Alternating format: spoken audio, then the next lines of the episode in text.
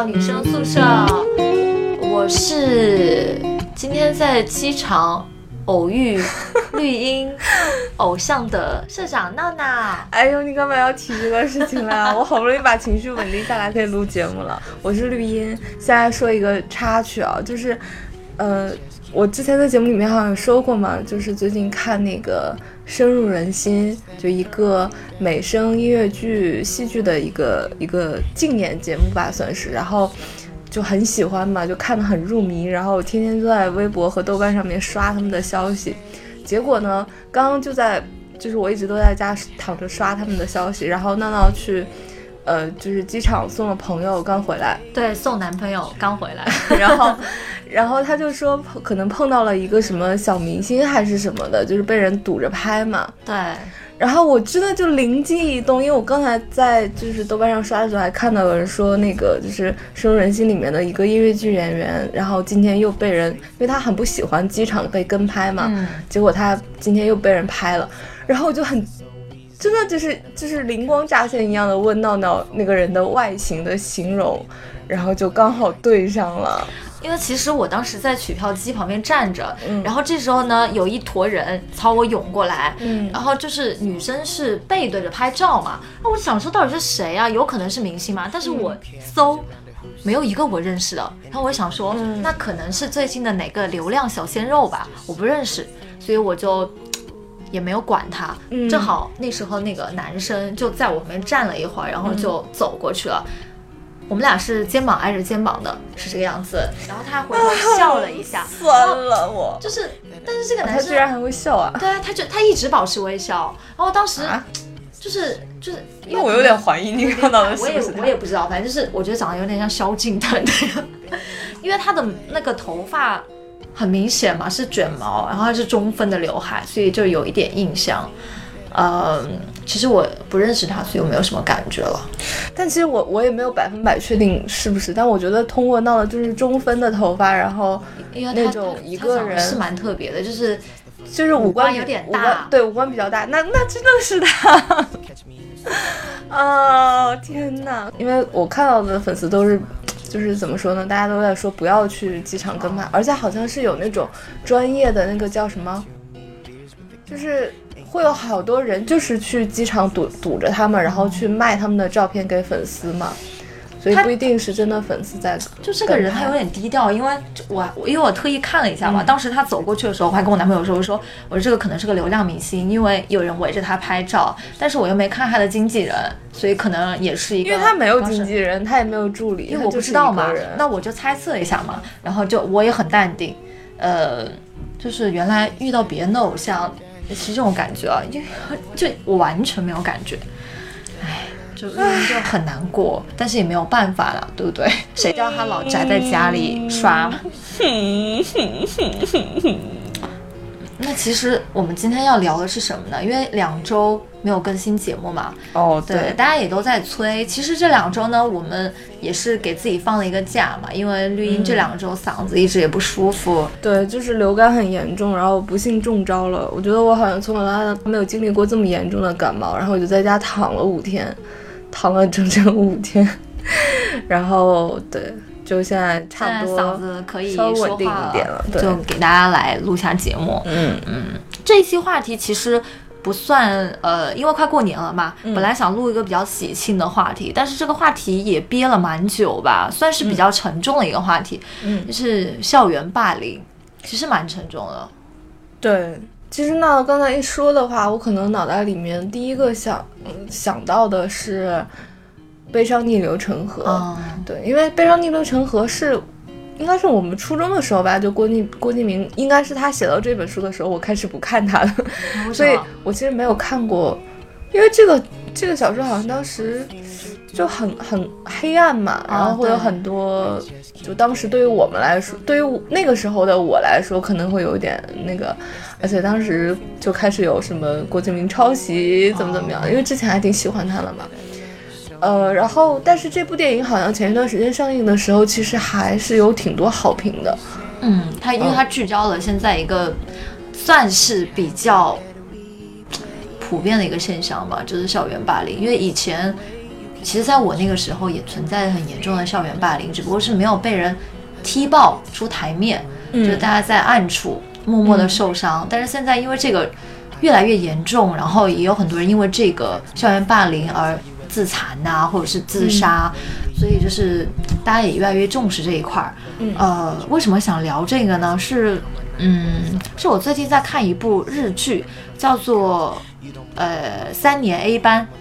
大家都是我的人质，这部剧就是讲日剧是吗？对日剧，我可以建议大家去看一下，因为它其实反映了这个社会的很多面。它不仅有呃校园霸凌，也有关于就是如何是一个好的老师，然后如何是成为一个怎么样才算是真正毕业，对这个话题做一个探讨吧。嗯，呃。它里头其实围绕的是一个经过了校园霸凌，然后自己自杀的一个女孩子的一个呃中心去讲的。然后这个老师呢，就为了调查这个女孩子真正的死因，就在他们毕业典礼的那一天把学校给炸了，然后他们通往校园、通往出口的那个门。和墙被炸塌了，所以哇，这不是我们现实的，就是我们小的时候总在幻想说要炸学校，炸塌了，对，然后所有的出口都被堵死了，他们那个班就变成了一个封闭式的密室，然后所有人就不能出去，一直要到了解谁是真正的害死这个女生的凶手为止，他们才能出去，然后一集一个呃问题，就是逐步去解开。其实，在看的时候你会发现。才高中的小孩子啊，其实就觉得他们很自私，又很自立，然后又很黑暗，就是人性的扭曲吧。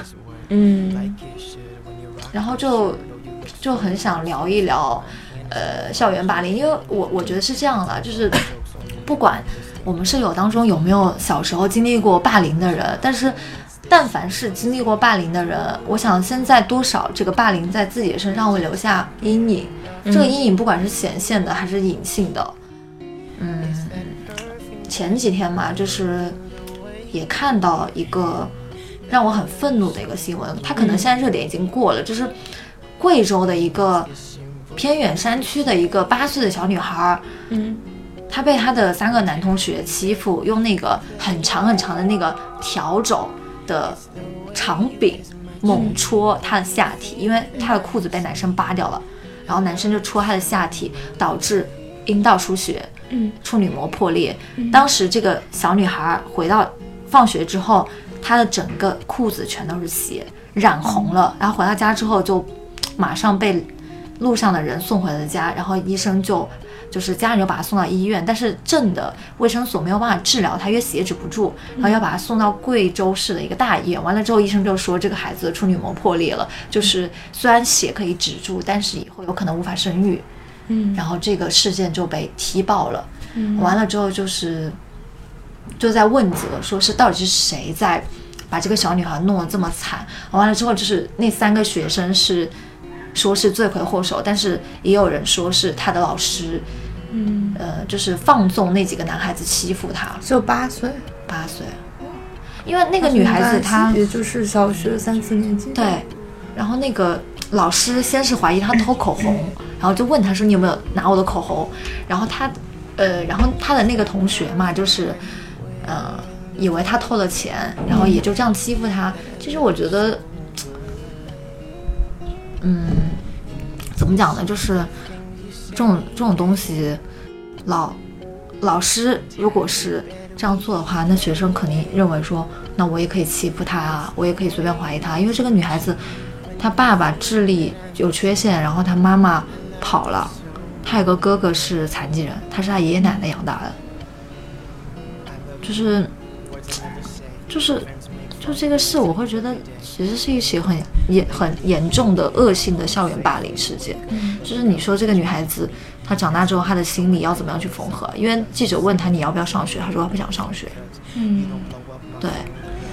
我记得我之前看过的就是这种关于校园校园霸凌的社会报道，就是我我印象很深的是我看过一个视频啊，就是他他的那个事件我记得不是特别清楚了，但那个视频里面就是。也是一个女孩子，嗯，呃，他应该还比较大，应该至少有十几岁了，可能大概高中这样子。然后就是也是班级里面的，然后另外一个女生的一个怎么说呢？他们就是就一个小帮派一样的吧。然后那个女生女孩不知道做错了什么，然后所有的人都过来，每个人对着她骂，然后扇她巴掌。然后那个女孩就一点都没有反抗，就是就是坐在那个床边，然后就被他们扇巴掌着，就是。而且关键是，那个视频让人看的，就是不寒而栗，是好像里面所有的参与者，连这个被霸凌的这个女孩都会觉得这很正常的一件事情，然后包括去一个个挨个过来欺负的，就是我我我不相信说可能他们这个年纪就是所有人都是那么特别特别坏，然后特别特别就是要欺负别人，这样他们觉得很开心，就是。那是一个风气的问题，我觉得是在那个环境里面，每个人都觉得我这样做是没有问题的，这是很可怕、很可怕的事情。就也没有人来阻止他们，没有人告诉他们你们这样做是不对的。嗯，其实其实这部剧里也讲了，就是说，我今天特别想讲的是，大家都以为说校园霸凌只是欺负别人的那些人是加害人，但是其实我想说的是，所有人。只要是你，哪怕你是围观的，哪怕你是漠不关心的，只要你是处在这个被害人周围的人，你都是凶手。对，因为因为你你以为我置身事外，我不去管这个事情，我没有加害他，我就不是凶手吗？因为我觉得就是你的冷漠造成了这些害别人的人更加肆无忌惮的以为自己就是正当的，可以去欺负那些人。我我其实不太懂为什么就是校园。那那么小的人，就像小恶魔一样，就以为自己有权利去审判另外一个人。就我在想说，那些，特别是啊，特别是那些家长，他会觉得说，哎呀，小孩子懂个什么啦？他就是闹着玩的啦。对我，我觉得每次其实出现这种事情，尤其是关于未成年人的，每次出的事情。就让人最愤怒和不能理解的一点就是，所有人都在说年纪小不懂事儿。可是年纪小不懂事儿，不就是正因为他们年纪小，然后三观还没有成熟，然后关于这个世界的很多认知还没有很全面的时候，才需要这些成年人去告诉他们什么是对的，什么是错的，做错了事情自己要去承担这个后果。好多时候就是因为觉得，呃，什么。就前一段时间那个什么什么几岁的孩子什么杀害了自己的妈妈，然后甚至他的家人都都觉得没问题，然后还要让他重返学校，然后学校和包括他身边的同学都在帮家长没有就是就是反对他不想让他回去嘛，然后他的他的他对他的家人还觉得这是不公平的，哦，我就觉得 这很难理解，这是种什么逻辑呢？好，其实，其实你说，就是那种校园霸凌的人，我觉得一方面是可能他从潜意识里会觉得说，我要用武力去镇压别人，才能够显示自己的存在感，或者这种建立一种威信。但是另一方面，我觉得，我觉得处理的。处理事件的老师之类的，他也是会觉得，他也是会觉得说，哦，可能打一下没有关系，你道个歉就之类的。那我觉得，如果你不加重这类人的惩罚的话，他一辈子都会觉得这个事情，我会只我只付出一些小一点的代价，但是对于他来说是无伤大雅的。对，而且其实，嗯，说校园霸凌，好像听起来这个词是一个很很严重，然后。好像是一定要跟什么社会事件才是一样，但其实我觉得回想我们自己每个人的成长过程当中，我觉得可能大家或多或少都其实都经历过，或者是都身边也发生过这样校园霸凌。就是我其实仔细想想，我大概小学初中的那个时候，因为小学我的小学初中，嗯，就是怎么说呢，不是一个很好的学校，然后也会有那种就是。小混混这样的吧，就是可能也不怎么学习，然后他们大概上到初中、高中也就不再接受教育了。呃，当时就会有那种所谓的比较飞扬跋扈的那种女女生，然后三五个人一个小团体，就当时觉得。可能也没有什么，因为像像我这种比较乖的、比较好的学生，跟他们也没有什么交集，他们也不会说来欺负我还是怎么样。但他们会这样，就是最最简单、最小的一件事情，就是那个时候的女孩子应该刚刚有这种关于美的这种的，开始有这种萌芽的嘛，然后开始会觉得我要打扮自己啊，我要穿好看的衣服什么的，就他们是不允许跟他们穿一样的衣服。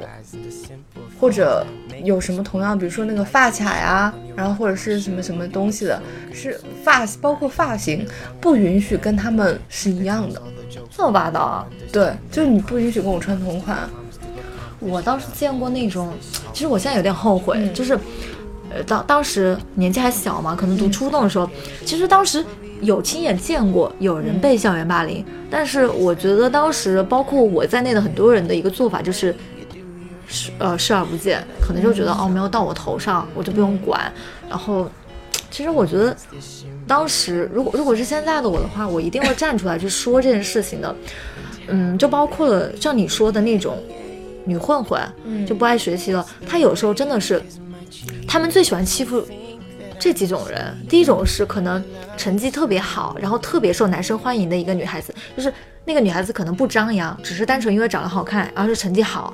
然后可能家里比较困难，就那种男孩子都很喜欢那种，然后他们嫉妒，就会去一起去组个小团体欺负她。有可能就是因为她不会去表达自己的情绪，这种这种女孩子就把她拉到厕所去扇耳光啊之类的，会有。我当时有看到过，但是我是因为太过害怕，所以我就没有没有站出来去制止。还有一种其实会比较。容易受到欺负的是，就包括我我自己的就亲生的同学这种里面也有，就可能他们在某一方面，呃，怎么说呢？他们应该是就是天生的某一某一方面的，就是有这种缺陷。哦。比如说，我有一个同学，可能他的思维确实是比较异于常人的，然后表达能力什么的，你就会感觉好像哪儿不是很正常吧？所以就因此就变成了大家。嘲笑啊，然后开玩笑的一个对象，就其实现在想想，这也算是校园霸凌的一种。虽然可能没有对他有什么身体上的这种实质性的伤害，但其实精神上面就是经常要么孤立他，然后要么会就是你知道那个时候不是会经常开那种男生跟女生之间的玩笑，但是有的玩笑是那种啊，就是长得好看的女生和什么男生开玩笑，但有的时候故意就是跟。把一个长相比较啊，就是丑的啊，然后什么故意说他们俩怎么怎么样的，对，其实这也是也算是一种校园霸凌。我刚刚想问你，你你有你们班有没有过那种全班都孤立一个人的情况？全班孤立一个人，我应该暂时想不起来，可能是没有吧。我初我初中的时候，呃，我们班一个女孩子。她因为她可能是因为话太多了，然后不讲义气，可能出卖了一些人。然后我们班就有几个带头的男生跟女生，就是那种像小混混一样的人，就带头孤立她，然后让我们全班同学都不要跟她讲话。然后你知道这个时候很可怕的是，所有人都默认这个现象，就所有人都默认要孤立他。到最后真的，大家就整整孤立了他半年。把他当空气一样，没有人说话。但是当时，我觉得我现在都想不通的这个很奇怪的是，得罪这个就是这个女孩子得罪的只是少部分人，但是为什么最后全班同学都好像是非常有默契的，默认的去直接去孤立这个女孩子？我觉得这就是一种从众现象啊，因为那个那个时候很少有会有人有勇气站出来反对。大多数的，因为就像你跟你说，跟自己他们也没有伤害到我，然后那就大家怎么样我就怎么样，其实就是一种从众心理吧。所以我现在再回想起这个事情，我是觉得我在想这个女孩子，我觉得她当年受到多大的伤害啊！其实这种是一种心理的冷暴力。对啊，就是像你知道那个，你看有没有看过《芳华》？《芳华》里面的那个那个女孩，就是因为她从，呃，从从乡下来了嘛，然后进入到那个文工团里面，然后在电影里面她是因为他想去拍一张军装的照片给他的老李的爸爸。对。然后，但是因为他一进来，其实他没有被发到那个军装，然后他就偷了。他借了一个是吧？对，他就偷，也也不算是偷吧，就拿了他室友的，然后就拍了张照，结果被人发现了。然后他身边的女孩子们就开始孤立他嘛，然后还说他什么不洗澡啊，什么身上有味道之类的。然后他就一个人就就就一直到后面。呃，还有包括在里面，就是跟那个黄轩说他们俩什么谈恋爱，然后导致他们俩就是那个黄轩就就丧失了美好的前程，大概是这样。其实这个都是原作者严歌苓的亲身的经历。哎，不是说是他的一个朋友的经历吗？就他文工团的另外一个同学的经历？没有，是他是他自己，就是在电影里面，他是以第三方视角去，他不是以那个叫，就以另外一个女孩的视角去。就是我怎么记得他当时在新书发表会的时候，他说的是那个芳芳，就是里头被孤立的女孩，其实是根据他的另外一个文工团的同学的真实经历改编的。我怎么记得是他自己啊？因为他他自己是当时就是被人误会，他跟一个老师吧，还是什么跟一个男老师。他讲到到最后，就是那个芳芳被授予了模范的称号之后疯掉了。精神不正常了，他说那可能我们两个说的不是一个，不是一个事情。我是记得他自己是有一段经历，然后他把这个那可能他是把两个人的经历都混在一个人的身上了。嗯，你刚刚说这个，就是我想了，其实小孩子你别看那么小，其实很会看人下菜，往往被欺负的都是那种没权没势、没有依靠的人。对，而且他们没有本身没有能力反抗嘛。对，都是老实人被欺负。是的。哎，我其实想。跟大家传达的一点是说，就是不管你以后你在，因为我们是有有很多小孩子嘛，就是什么初中、高中，我是想说大家不要去成为这种校园霸凌的帮凶。就这个时候，哪怕你站出来了，只有你一个人站出来了，对于那个被害人来说都是一种心理安慰，因为有时候他可能会撑不住，但是但凡有一个人去支持他，或者说是去站出来，去成为他的一个其中的一个力量，我觉得。对他以后的成长来说是一件很好的事情。嗯，我大学的时候，我就觉得我现在的性格吧，有点受，有一点点受到我大学时候的影响。我我曾经也不知道算不算经历过霸凌，但是我大学时候有一段日子过得非常的难熬。是，嗯，我到现在想起来。那一天晚上发生的事，我都觉得不寒而栗。嗯，呃，应该是我们当时宿舍是八个人，住着不同的系，就是我是外语系的，然后我们跟体育系的和那种专升本的混在一起住。嗯，好，那些专升本的呢，很多都是工作了一两年之后，然后再升到本科的，所以他们有工作的经历。然后呢？嗯，因为我们宿舍的这些妹子嘛，跟我的三观都不是特别合，所以我经常就是跟外外宿舍的一起玩儿，宿舍活动呢就是象征性的参加，也不怎么跟他们太多接触。然后就有一天吧，嗯，然后我们宿舍的有一个妹子，就是属于那种你感觉特别假的那种，嗯，非常非常的假，就是假笑假或呃又爱说那种。怎么讲？那叫什么话来着？就是很你觉得很假、很假的话的那种妹子啊。然后呢，我不是很喜欢这个妹子。我就有一天就跟嗯，这个话呢，我可能就跟那个我们。宿舍的有一个人关系特别好的朋友，就是在聊天的时候说起来，我说，哎，我觉得我们宿舍有个女孩子可能有点假假的，因为那个女生呢，我其实很喜欢跟她一起玩，就是跟她说话的那个女生。然后没想到，这个女生就把这些话告诉了我宿舍的一个人，然后我宿舍的人呢，就告诉了我们所有宿舍的人，然后他们知道之后呢，就。可能我那天也不在宿舍，他们可能就商量要怎么整我。完了之后，隔壁宿舍的人跟我正好散步回来，然后刚准备把我送回宿舍，然后我回去拿完东西之后，我们再再出去嘛。嗯，他，我跟他刚到宿舍门口，然后我们宿舍人就开门了，留了一个小缝，说：“你进来，我们有事儿跟你说。”嗯，我当时就觉得有一股危险在靠近，你知道吗？完了之后，他们又不让我出去。就是我一进来之后，我当时其实很想向外界求救，我想说叫我朋友帮我捞出去嘛。但是我一进来，他们就把门锁了。嗯，而且我进来的时候，因为我是我的床在门边，嗯，我是下铺嘛，然后上铺不是有那种栏杆嘛，就可以挂衣服之类的嘛，我就发现我的衣服被他们全扔在地上，哇，扔了一地。我当时一进门的，因为我们我们宿舍很小，我当时进门的时候，那个地它是水泥地，然后上面就是有。有水渍嘛，就是有点泥巴之类的，我就看我衣服全被扔在床底下。我当时看完之后，我就想说，今天晚上可能要发生一些事情。我当时非常尴尬，我看到那个地的时候，就看到我衣服的时候，我就你知道那个心情有多复杂吗？就就很像是那种像初中高中的时候，你就觉得一群人要开始疯狂的欺负你，而且你并并且你孤立无援，你也叫天天不应，叫地地不灵灵，然后。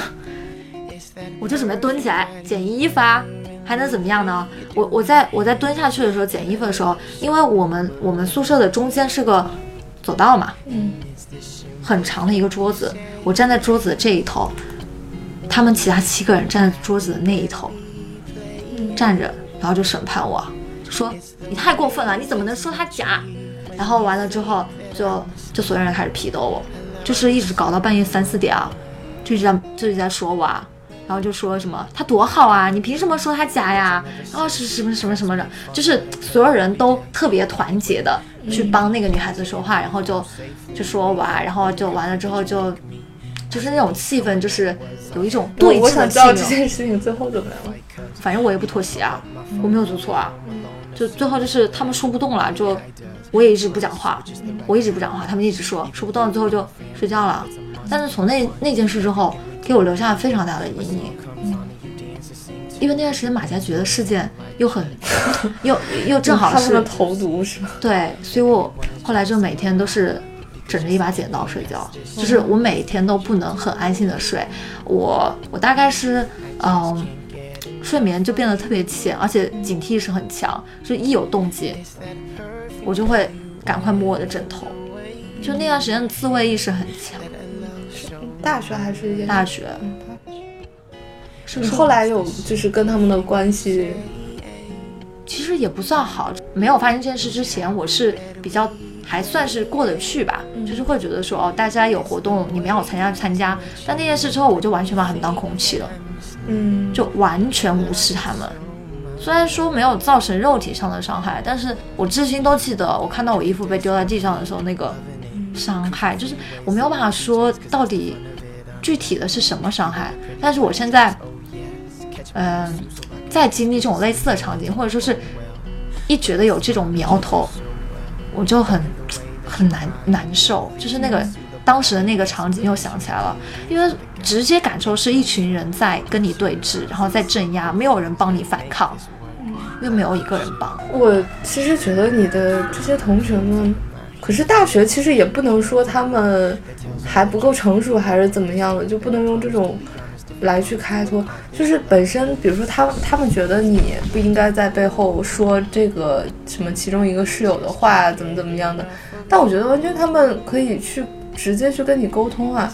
但他们用了一个很，就是在他们的世界里，他们可能觉得他们这个行为非常的团结、对正义。事实上，他们最实际上对你造成的伤害，我觉得是，就是先去什么扔你的衣服啊这种的，有什么必要呢？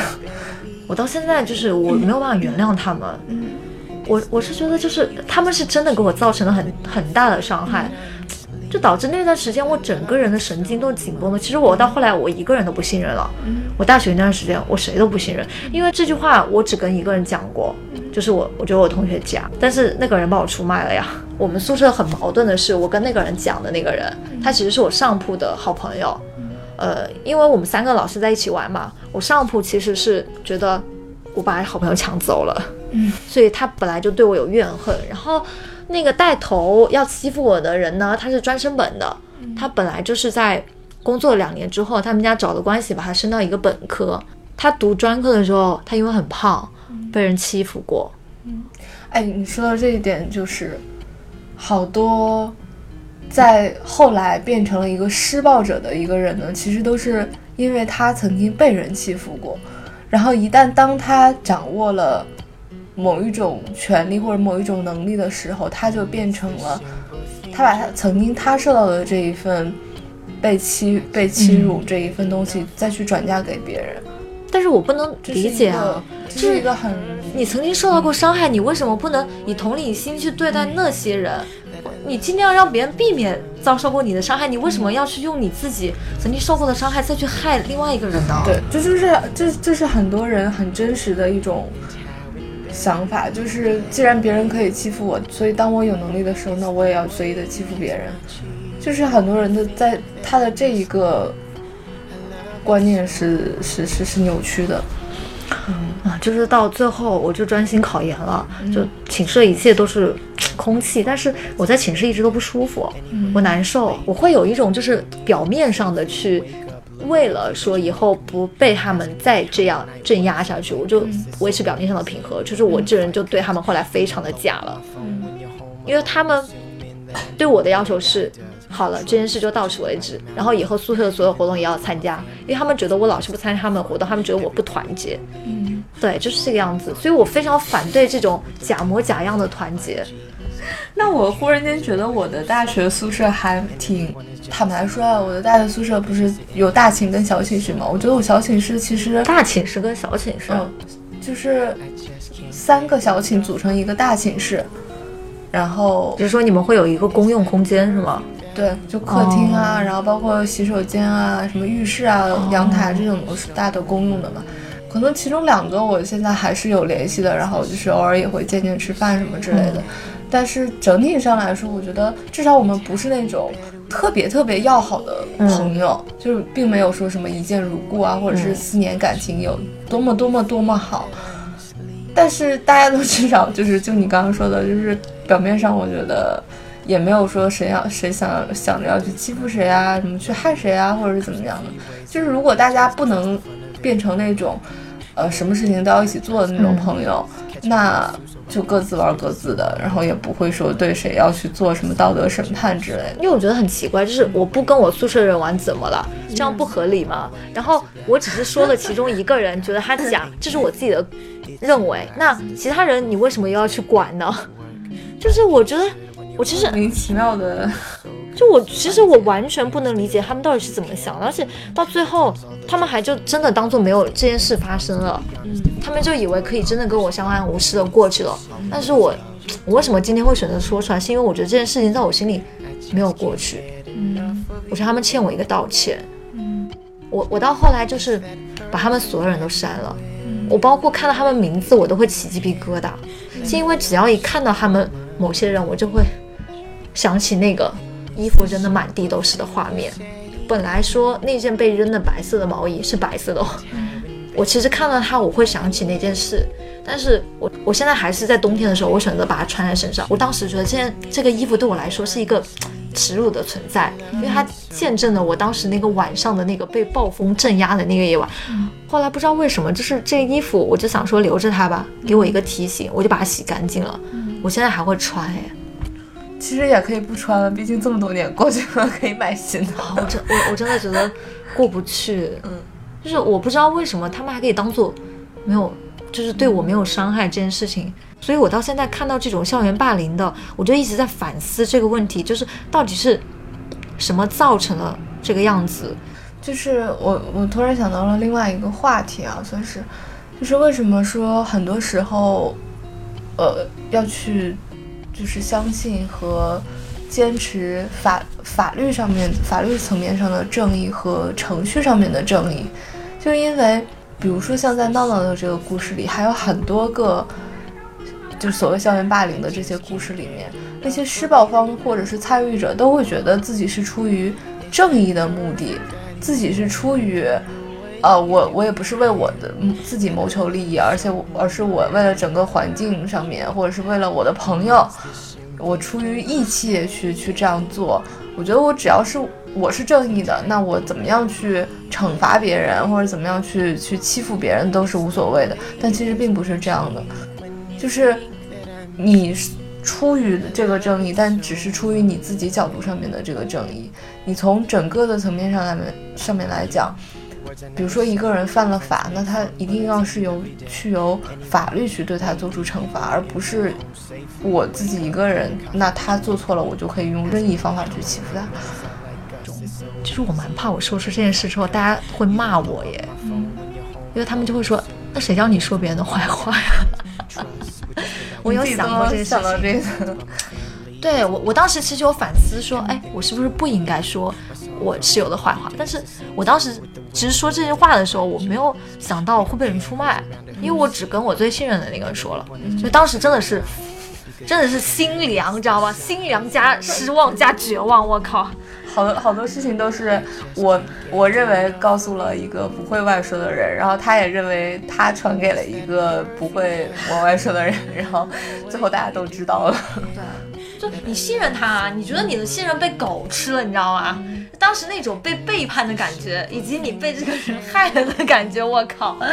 哦哦，那那件事发生在我什么时候啊？发生在我大四的时候。还好是大四。但是我那段时间要考研，你知道我经受了怎样的折磨吗？准备专八考试加考研，再加上宿舍像地狱一样。哇塞！对我刚刚是想说，就是可能你你现在就是已经这件事情，可能在心里面还是留下了一个一道过不去。对，因为但是已过去了这么长时间，我觉得可以，就是再反过头来看的话，如果再经历。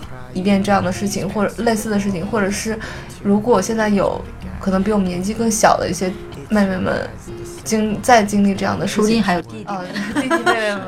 就能不能给他们一些建议，可能让他们更能很好的处理这个事情。我为什么今天跟你聊这个？因为我觉得其实你比我更理性。嗯，我自己还没有走出来，我还想寻求你的建议，怎么才能把这个走出来呢？那你现在就是你你在想这件事情也过去了有几年了吗？对，有的人说一句话，就很多人都会说这句话，他说你要感谢那些伤害过你的人，因为他让你成长了。但是我。我以我亲身经历告诉大家，不要感谢那些伤害你的人，去他妈的！就是因为他伤害了你，让你真的，其实这个伤害并不能让你成长，他伤害就是伤害，在你身上不管是造成的身体还是心理上伤害，它不会消失的，它永远都是那一道疤。如果你要感谢，可能只是要感谢慢慢让自己消化的那个自己，那个顽强跟这种伤疤对抗的自己而已。嗯，真的。嗯，所以如果再经历一个类似的事情，你也没有更好的处理方法，是吗？我觉得可能，如果真的要那个被害人释怀的话，只有就我的经验，我是觉得只有那个加害人，嗯，他真的诚恳的跟你道歉，我觉得这件事才可能算完。就是因为那个被欺凌的人，他他其实想要的不是。很复杂的一个东西，他想要的只是说，那个你欺负我的人，你真的意识到自己错了，你给我一个非常诚恳的道歉。对我不是要你赔我多少钱，我不是要你赔偿我这么多年的精神损失，我只是要你去承认你自己做错的一件事情。嗯，对啊。但是如果说你要我给一个建议，给到现在可能也在经历类似情况的人，那我只能说，你要去反抗吧，就是聪明一点的反抗。嗯，要把这件事说出来，我觉得不要自己去隐忍。嗯，你可以找一个很信任的朋友去说。嗯，你可以去找你爸妈说。就是我觉得首先是先要建立起一个信任机制吧，就是你一定要先去相信别人，就是你要相信有人会站在你这一边去帮你解决这个问题。对，就不要自己默默的去消化，然后去忍受，因为我觉得这种事情，你看我就是因为忍啊。因为那段时间，因为这件事之后，我我对所有人的信任都土崩瓦解，我不相信任何人，所以我也没有去找别人去帮我解决方法。哦，有，我有一个很好的朋友，我跟他讲这件事情，而他当时其实也没有，就是他没有给到我我想要的陪伴了，他只是说，那你搬出来住啊。但是我那时候因为没有太多钱嘛，也没有办法出房租，所以这个办法对我来说行不通。我觉得从我的角度上来说，那。第一，我我是没有过这样的经历，所以我没办法去，我没办法去假设我碰到碰到这样的情况，我会要怎么怎么办。然后，当然我也觉得我没有什么理性不理性的这种说法，呃，我只是觉得换一个角度去想，这种很多就发生过类似的事情，其实，嗯，它的前提是出于一种很多人，就我觉得要接纳自己跟其他人的一些不一样。就是，尤其是为什么说像像闹这种很典型的，然后可能大家或多或少都经历过，你知道，在就是有这种女生女生聚集，然后或者说有人聚集的地方吧，就会有这种所谓的这种团体的主义啊，然后会要求你一定要随大流，然后一定要，呃，什么参加集体活动什么的。但是好多人其实就更喜欢自己一个人待着啊，或者只跟自己志同道合的人在一起。对啊，我觉得这个不是很正常吗？为什么一定要强求别人呢？这就是每个人的想法会不一样，所以我觉得从从。单从对自己的角度上来说啊，就是包括你有的时候你会觉得，在别人眼中的这种特立独行，所以别人去欺负你或者对你有些非议。但从本质上来讲，我觉得是让自己更强大、更自我一点。就很多时候你不要过多的去考虑，哎呀，我是不是跟别人不一样？然后我这样做会不会让别人不开心啊？会不会怎么？那如果说，其实只要你不妨碍到。别人，然后做好自己的话，其实这一切都是没没什么问题的。但是我觉得你是在一个比较好的一个环境的假设当中。但如果这个人，他可能就是因为自己的特立独行，嗯，而正在被人欺负呢，那他还，你觉得他还要坚持自己的这样一个特立？其实像很多你放到更长远的考虑啊，比如说像什么什么大学什么这种的，你那个团体最多也就反正也就待四年，就跟这些人你。都不说四年了，你现在可以就想好了呀。我就是自己一个人这样，我就喜欢这样。还有好多真的是，如果过不了集体生活的话，然后你自己给自己创造一点条件，你就搬出去住啊，或者是跟学校跟老师去去反映，我就换一个宿舍。你还说就是很多大学为什么有宿舍命案，就是老师不作为，宿管就说我不能跟你换宿舍。嗯。就很多都是这样啊，而且你知道，我觉得现在有很多坏人，他会跟你这样讲，就是你受到欺负，他不会帮你，他会说，你有没有想想，是不是你的问题呢？为什么别人都没有被欺负，为什么就欺负你呢？就很多坏人都是这样讲，就导致那个被害人会更加的不敢去发声，他会觉得他会去自己就给自己洗脑，说哦，我真的有问题，我我就应该被欺负。所以这就是这就是我说的那个，有的时候真的就是人如果过于善良和过于软弱的话。然后，如果还是那种碰到那种自己会想的非常多的性格的话，那你就会一直会陷到这个里面去。其实我想说的是，善良是一件好事情。你知道很多人为什么他不敢去反抗吗？还是像我之前说的，没有一个人他他意识到自己是孤立无援的。就是当一个很善良的人又意识到自己处在一个很孤立无援、没有一个人会帮他的绝境当中，他是会。他是没有办法去反抗的，但因为很多时候我们没办法去要求别人来怎么怎么样做，别人来帮助你，或者别人来主动为你说，我们可以要求自己去，在碰到其他人的这种状况的时候，我可以要求自己去帮助他们，或者是我要求自己更强大一点来帮助自己。嗯，确实没办法要求别人怎么样去做。对吧，好啊，我们这期节目真的是。